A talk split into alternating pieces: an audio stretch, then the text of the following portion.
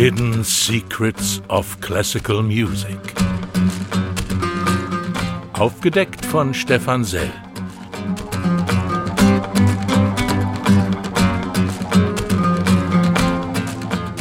Ein Podcast des deutschen Klassikmagazins Crescendo in Kooperation mit der Deutschen Welle. Ich sag Hallo und grüße Sie. Schön, dass Sie wieder dabei sind. Mein Name ist Stefan Sell. In dieser Episode begeben wir uns wieder auf Spurensuche nach Melodien, die es irgendwie und irgendwo schon gab. Wir fragen, wie kommt es, dass ein Komponist, der vor knapp 300 Jahren gelebt hat, selbst kaum die Welt gesehen hat, heute auf der ganzen Welt den Ton angibt? Hören wir seine Musik als Flamenco.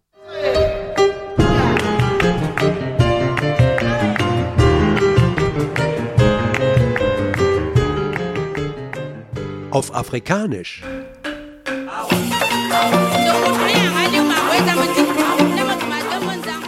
Brasilianisch.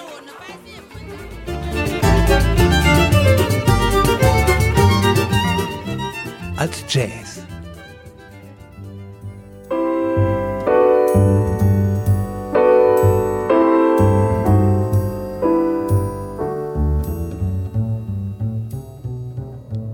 Bach, sondern mehr sollte er heißen, wegen seines unendlichen, unerschöpflichen Reichtums an Tonkombinationen und Harmonien. Das empfahl Beethoven.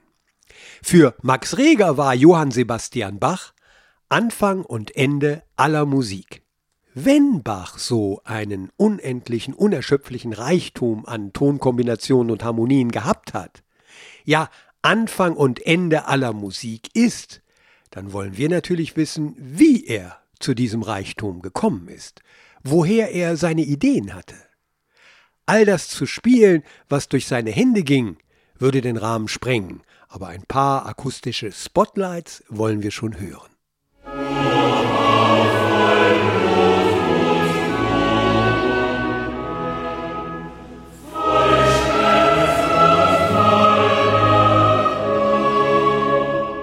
Das ist Bach pur.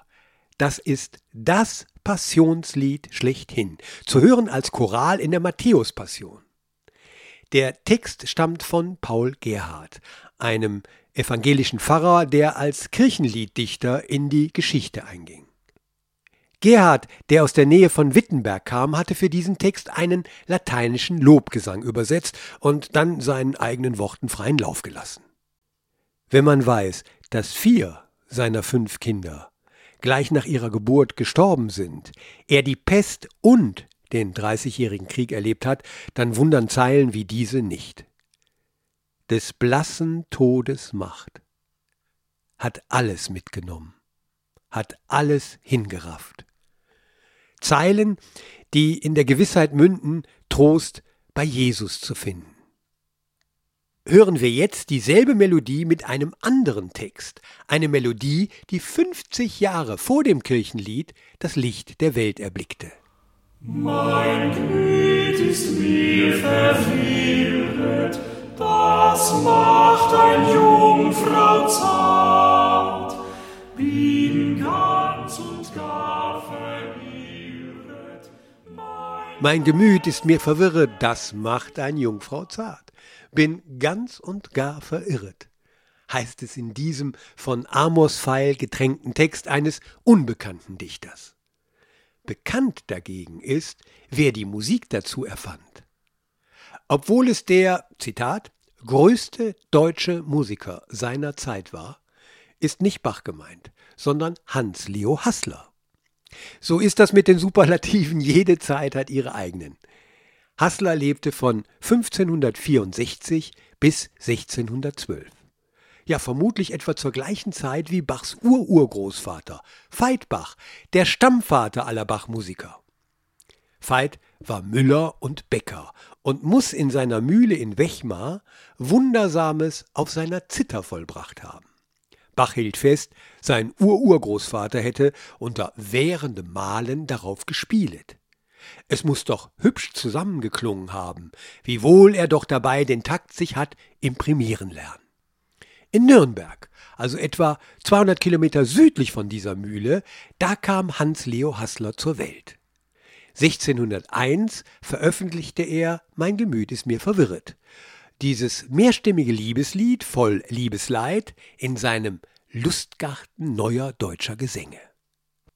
Hassler muss ein totaler Allrounder gewesen sein. Im Gegensatz zu Bach ein cleverer Businessman und ein Erfinder von Musikautomaten. Uhrmacher war er und natürlich Komponist. Es hieß, wenn er die Orgel spiele, da höre man einen Orgelgott spielen. Einen seiner größten Hits kennt heute noch jeder, der in einem Chor singt.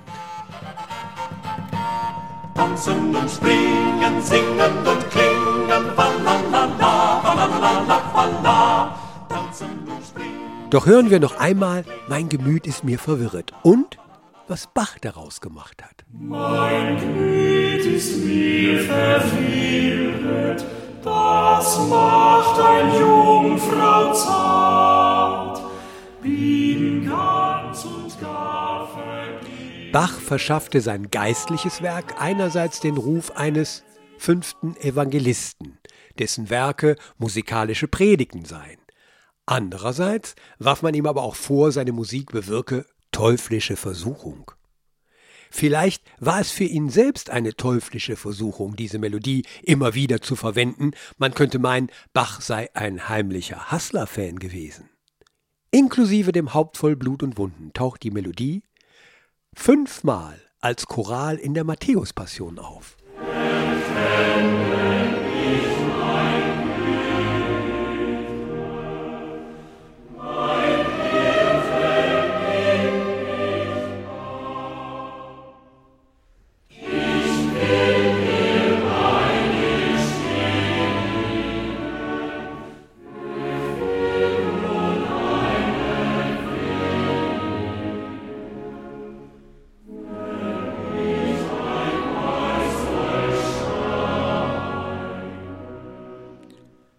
Haben Sie nicht bemerkt, wie durch alle meine Sachen der Choral durchklingt, wenn ich einmal soll scheiden? fragte Max Reger 1913 den Autor Arthur Seidel und meinte einen eben dieser Choräle aus der Matthäus-Passion mit der Melodie des einstigen Liebeslied von Hans Leo Hassler und den Versen Paul Gerhards. Reger bearbeitete diesen durch Bach so berühmt gewordenen Choral immer wieder. Selbst in seinem Requiem taucht er auf. Man muss allerdings schon sehr genau hinhören, dass man die Melodie des Chores gegenüber der Solostimme erkennt.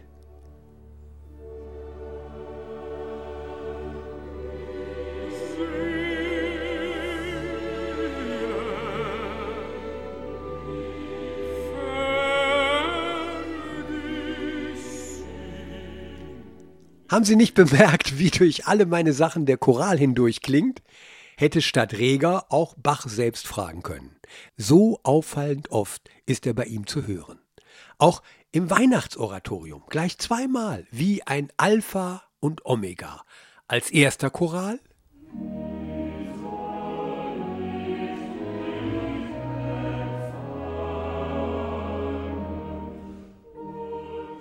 und als letzter Choral.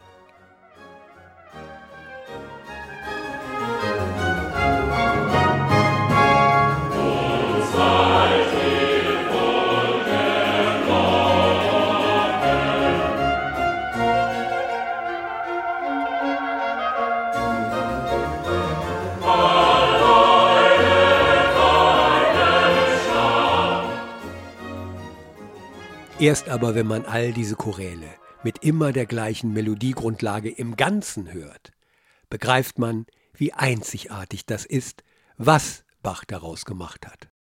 Doch im Weihnachtsoratorium ist noch etwas anderes zu hören, und auch das gleich dreimal.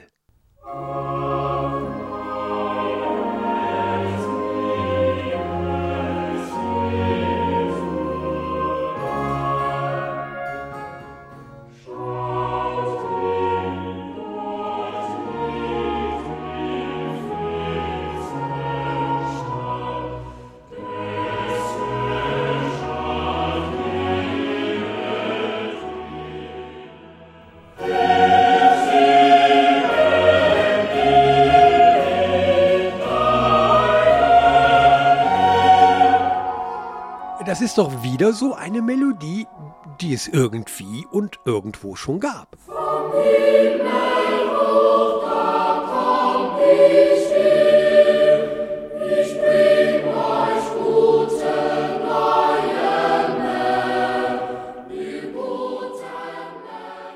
Was Inspiration angeht und die Frage, woher kommt eigentlich so eine Melodie, trägt dieses Lied einen wirklich passenden Titel. Vom Himmel hoch, da komme ich her. Alle haben sie dieses Lied gespielt, variiert, bearbeitet und neu komponiert. Hassler, Pretorius, Schütz, Schein und Pachelbel. Die Liste scheint endlos. Für Bach waren Melodien, die solche Möglichkeiten bargen, nicht unantastbar. Er zeigte in seiner ganzen Kunst des Kontrapunkts mit seinen kanonischen Veränderungen für Orgel über das Weihnachtslied Vom Himmel hoch, da komm ich her, wie tastbar seine Veränderungen sein konnten.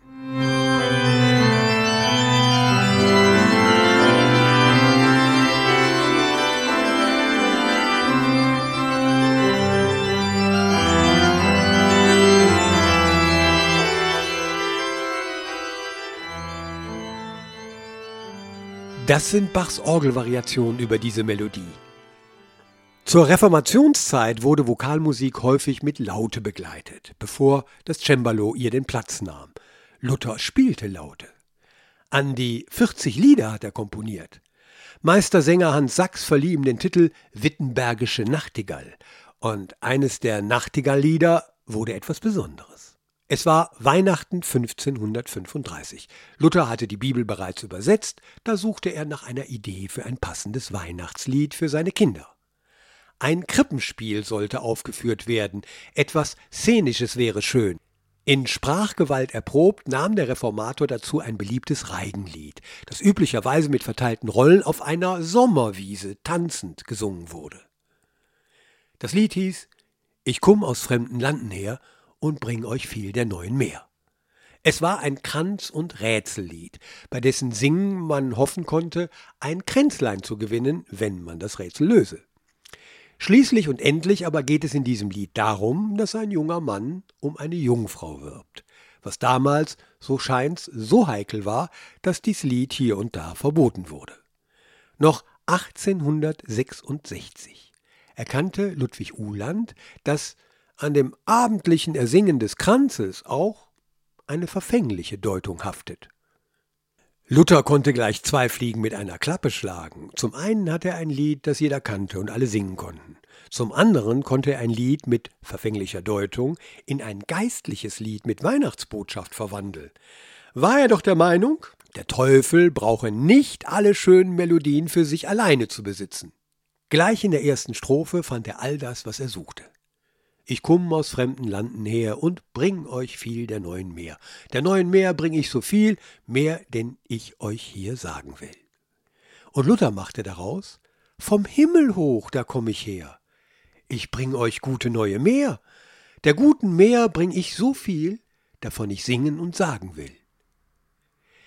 Diese Eingangsformel war etwas, mit der das fahrende Volk die Leute auf den Märkten zusammentrommelte, um sie mit Neuigkeiten, Klatsch und Tratsch zu unterhalten. Geschickt montierte Luther den Text und ließ sich aus seiner frisch übersetzten Bibel von der Weihnachtsgeschichte nach Lukas inspirieren.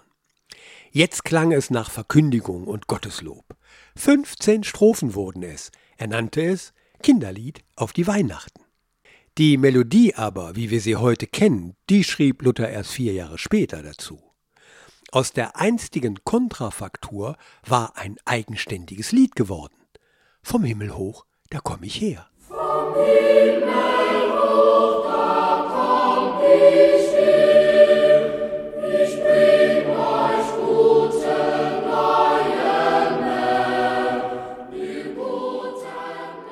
damit kommen wir zu unserem heutigen Experten.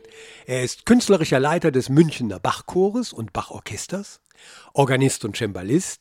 Er gilt als musikalischer Grenzgänger ohne Berührungsängste, beherrscht die Kunst der Orgeltranskription und ist vor allem ein versierter Bachkenner. Ich freue mich, Hans-Jörg Albrecht begrüßen zu dürfen. Danke, danke für die Einladung. Freut mich sehr. Gleich die erste Frage. Wir haben hier gehört, dass Bach für einige seiner Choräle eine Melodie von Hans-Leo Hassler verwendet hat. Ist das Diebstahl? Überhaupt nicht. Es ist einfach wie bei Wagner eine Art Leitthema. Bach nimmt ja auch diesen gleichen Choral in der Matthäus-Passion, wenn ich einmal soll scheiden, mit fünf, fünf oder sechs verschiedene Fassungen. Er harmonisiert es fünf, sechs verschieden Mal in fünf oder sechs verschiedenen Tonarten. Es ist quasi wie so ein, wie in einer Halle eine, eine Säule oder in einer Kathedrale eine Säule, die in der Art und Weise immer wieder kommt und die das ganze Gebäude einfach stützt. Äh, aber Luthers vom Himmel hoch, da komme ich her, das taucht ja auch dreimal im Weihnachtsoratorium auf. Und dann hat er das Thema ja noch für seine kanonischen Veränderungen verwendet. Können Sie uns verraten, was, was Bach da gemacht hat? Da hat er um in die damals existierende Mitzlersche Sozietät aufgenommen zu werden. Das war eine Vereinigung, ja, man könnte das heute zum Beispiel Bayerische Akademie der Schönen Künste oder die Große Akademie der Schönen Künste in Berlin, ähm, musste aus jeder Wissenschaft oder aus den unterschiedlichen Sektionen mussten die Leute eine Art ja, Doktorarbeit vorlegen. Und dort hat er einfach ähm, in unterschiedlichen Kanons ähm, in unterschiedlichen Abständen die Melodie verarbeitet. Also gerade in diesen kanonischen Veränderungen ist es wirklich sehr strange. Ähm, wenn wir die Goldberg-Variation zum Beispiel nehmen, bringt er ja zehnmal einen Kanon. Er beginnt mit dem Grundton und dann geht er wie eine Treppe nach oben. Dann kommt die Sekunde, es kommt die Terz und so weiter und so fort. Mit der Septime zum Beispiel oder der None, dort müsste man eigentlich, äh, wenn man von den Tonartenbedingungen oder den, den Gesetzmäßigkeiten des 18. Jahrhunderts ausgeht, Klammer auf, Klammer zu, wir sind da noch nicht bei Reger, dass auf jeden Akkord jeder Akkord folgen darf, sondern es gibt ganz klare Gesetzmäßigkeiten. Dort müsste es eigentlich sehr verquert zugehen, aber Bach ist halt Bach, dass er auch wenn es mit diesen Reibungsstufen einsetzt. Eine Septime ist heute im Jazz oder eine None überhaupt kein Problem. Aber im, 19, im 18. Jahrhundert wäre es ein Problem gewesen, wenn man nicht wie ein Künstler wie Bach daran geht. Und Bach hat eigentlich die Sache, die er in den kanonischen Veränderungen gebracht hat, dass er eben auf diesen unterschiedlichen Stufen und in unterschiedlichen Zeitabständen einsetzt. Es ist eben nicht ein simpler Kanon, wie zum Beispiel heute kommt der Hans zu mir, freut sich die Lies, dass man immer im gleichen Zeitmaß einsetzt, sondern Bach verschiebt es. Das überhöht er dann sogar noch in der Kunst der Fuge mit diesen Einsätzen. Und das ist höchstmeisterlich. Es bekommt einfach keiner hin. Und das war Bachs Eintrittskarte für diese sogenannte Witzliche Sozietät. Es waren Ärzte drin, es waren Wissenschaftler drin. Und das ist quasi wie ein Club der Intelligenten. Interessant. Musik als Eintrittskarte. Sie sind zu alledem ein Experte für Transkriptionen. Äh, gerade sind Sie dabei, die Bruckner-Sinfonien für die Orgel einzurichten. Im Fall von Bachs Transkription der Violinkonzerte von Vivaldi beziehungsweise des Oboenkonzerts von Marcello für Cembalo. Ist das denn Ideenklau oder was hat Bach hier gemacht? Thema in Transkription ist ja einfach bei Bach so gewesen, er hat das ja nicht gemacht, um irgendwie die Leute zu unterhalten, sondern er hat indem er es transkribiert hat und indem er es sogar bearbeitet hat. Wenn man mal äh, die Trans Bachs Transkription mit den Originalen vergleicht, ist da schon ein Unterschied zu finden. Bach bringt Stimmen dazu. Bach verändert zwar an dem grundsätzlichen Satz nichts, aber Bach hat sich daran äh, geschult und hat vor allen Dingen die italienische Manier, wie man so schön sagte, daran einfach studiert, die ja sehr vom Melodiösen herkommt. Dann später geht ja die Entwicklung zum Bel Canto im 19. Jahrhundert, Ende 18. bis Anfang 19. Jahrhundert. Bach hat in der Zeit in Weimar, war er ja unter anderem mit äh, Pisendel befreundet. Und vor allem, äh, Pisendel war ein Geiger am Dresdner Hof, der eng mit Vivaldi zu tun hatte. Und am Weimarer Hof war der Prinz Ernst von Sachsen-Weimar, der sehr, sehr jung gestorben ist. Er hat auch Konzerte geschrieben. Der hatte zum Beispiel enge Verbindungen nach Amsterdam und hat aus Amsterdam dann Noten mit nach Weimar gebracht. Und die beiden haben zusammengesessen. Der junge Prinz hat selbst komponiert und höchst virtuos. Zum Teil übersteigt es sogar noch das, was Vivaldi vorgegeben hat. Ja, und der Prinz von Sachsen, Ernst zu Weimar, der, der hat wirklich Konzerte geschrieben, natürlich in diesem italienischen Stil, wo man aber wirklich sagen muss, er, er toppt Vivaldi. Und Bach hat dann noch eine Sache drüber gesetzt, weil diese Bearbeitungen der Vivaldi-Konzerte, zum Beispiel für Orgel oder Marcello-Konzert und andere Vivaldi-Konzerte für Cembalo, die heute gar nicht so viele Leute kennen. Die Pianisten spielen ja zum Beispiel, oder na gut, die Cembalisten vielleicht mehr, aber eigentlich spielt man eine Handvoll Stücke. Es sind französische Suiten, es sind englische Suiten, die Partiten, da geht man vielleicht an die C-Moll ran, greift sich mal eine raus. Die wenigsten Veranstalter wollen zum Beispiel alle sechs Partiten im Konzert hören. Ich habe das mehrfach gespielt, aber das gehen dann zweieinhalb Stunden und für die Leute ist es wirklich anstrengend, aber es ist natürlich ein Riesenkompendium. Und was ich sagen will, Bach hat ja dann in dem zweiten Teil der Klavierübung das italienische Konzert geschrieben. Das italienische Konzert, der Favorit bei den Pianisten und Cembalisten, mit diesem italienischen Konzert schreibt er einfach das Gipfelwerk dessen, was im Italienischen möglich ist. Man kann vielleicht sagen, ja, das ein oder andere Vivaldi-Konzert oder der langsame Satz vom Marcello-Konzert gefällt mir persönlich besser. Aber in der Satzanlage hat Bach all das, was von Corelli, Torelli äh, und allen Komponisten in Italien geschrieben worden ist, noch überhöht. Und es ist hochspannend.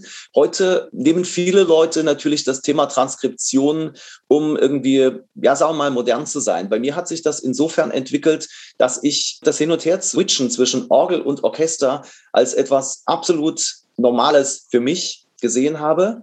Und ich bei den Orgeltranskriptionen natürlich Dinge auch ausprobiere. Ich werde in diesem Leben bestimmt kein Komponist mehr. Da fehlt einfach die Zeit und ich glaube, es haben genügend Leute viel Großes einfach gesagt. Aber ich lerne, was Instrumentation anbelangt und vor allen Dingen mit den Transkriptionen aktuell diesen großen Bruckner-Zyklus. Ich nehme ja bis 24 alle Bruckner-Sinfonien als Orgeltranskriptionen auf.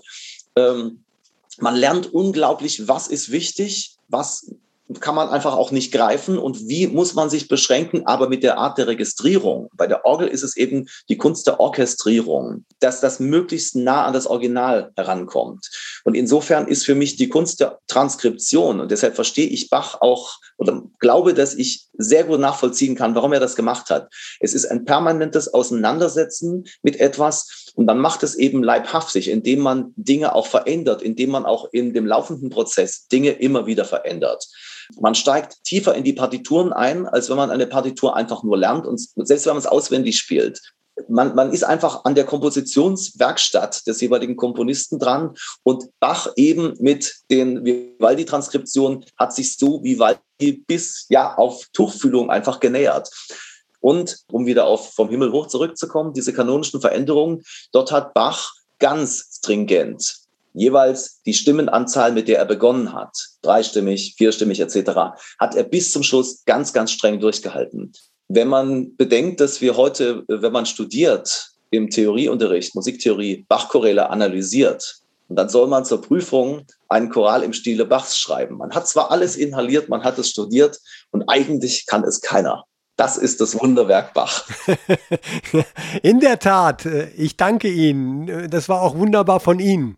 Alles Gute wünsche ich Ihnen. Alles Gute. Danke. Tschüss.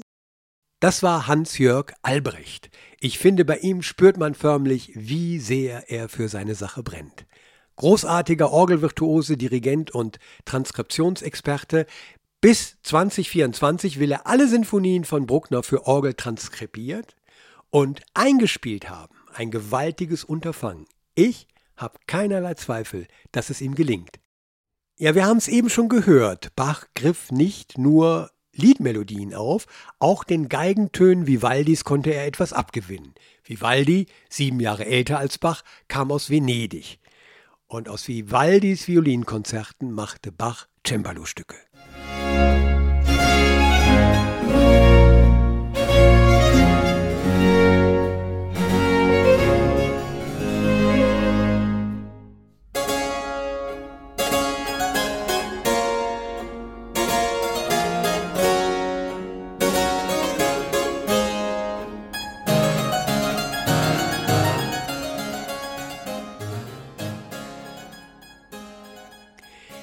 In einem anderen Fall glaubte Bach, wieder aus den Werken Vivaldis für sich etwas Neues, Unentdecktes zu schöpfen, bediente sich aber, wie sich erst viel, viel später herausstellte, bei Alessandro Marcello und dessen Konzert für Oboe in D-Moll. Marcello war auch Venezianer, von adeliger Herkunft und ebenso ein Zeitgenosse von Bach und Vivaldi. Er war nicht nur Komponist, sondern auch Mathematiker, Maler, Philosoph, Dichter, Stadtrat und Jurist. Das Adagio aus dem Konzert für Oboe zählt heute zu den absoluten Klassikhits. Und Bachs wundervolle Ornamente und Verzierungen sind über seine Cembalo-Bearbeitung im Laufe der Zeit wieder in Marcellos Original eingeflossen.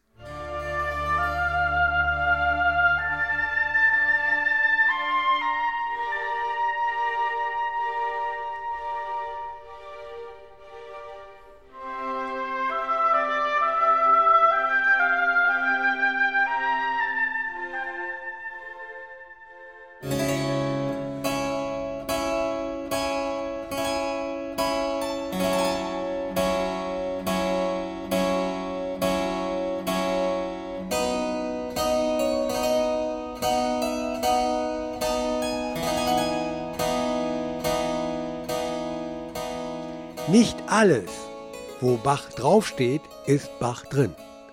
Zum Beispiel Bachwerkeverzeichnis 141 und 160. Die firmierten ewig und drei Tage als Bachkantaten. Inzwischen hat sich herausgestellt, dass diese Bachwerke gar nicht von Bach sind, sondern von Telemann.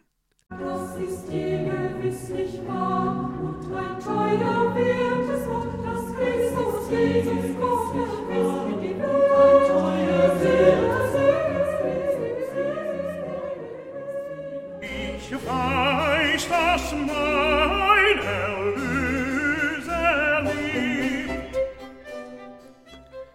Da das vorher keinem aufgefallen ist, muss es doch zwischen diesen beiden Zeitgenossen irgendetwas Verwandtes gegeben haben.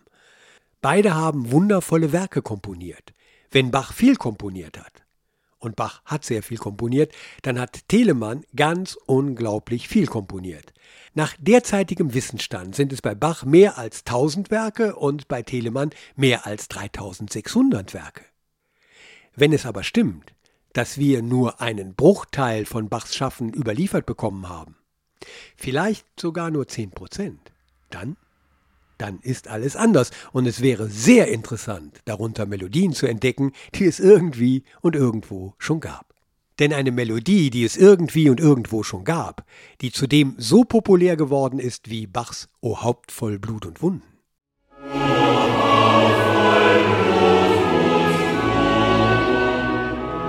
Lässt sich auch in einen Popsong verwandeln.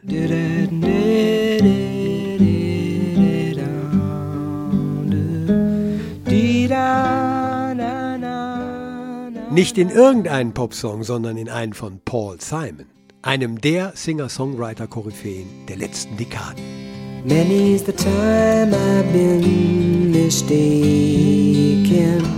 and many times confused. Und wenn Ihnen das hier Spaß gemacht hat, sagen Sie es weiter. Schreiben Sie Kommentare, abonnieren Sie den Podcast. Ich würde mich sehr freuen. In diesem Sinne sage ich Tschüss, bedanke mich fürs Zuhören, freue mich jetzt schon aufs nächste Mal, wünsche alles Gute, bis dahin, Ihr Stefan Sell.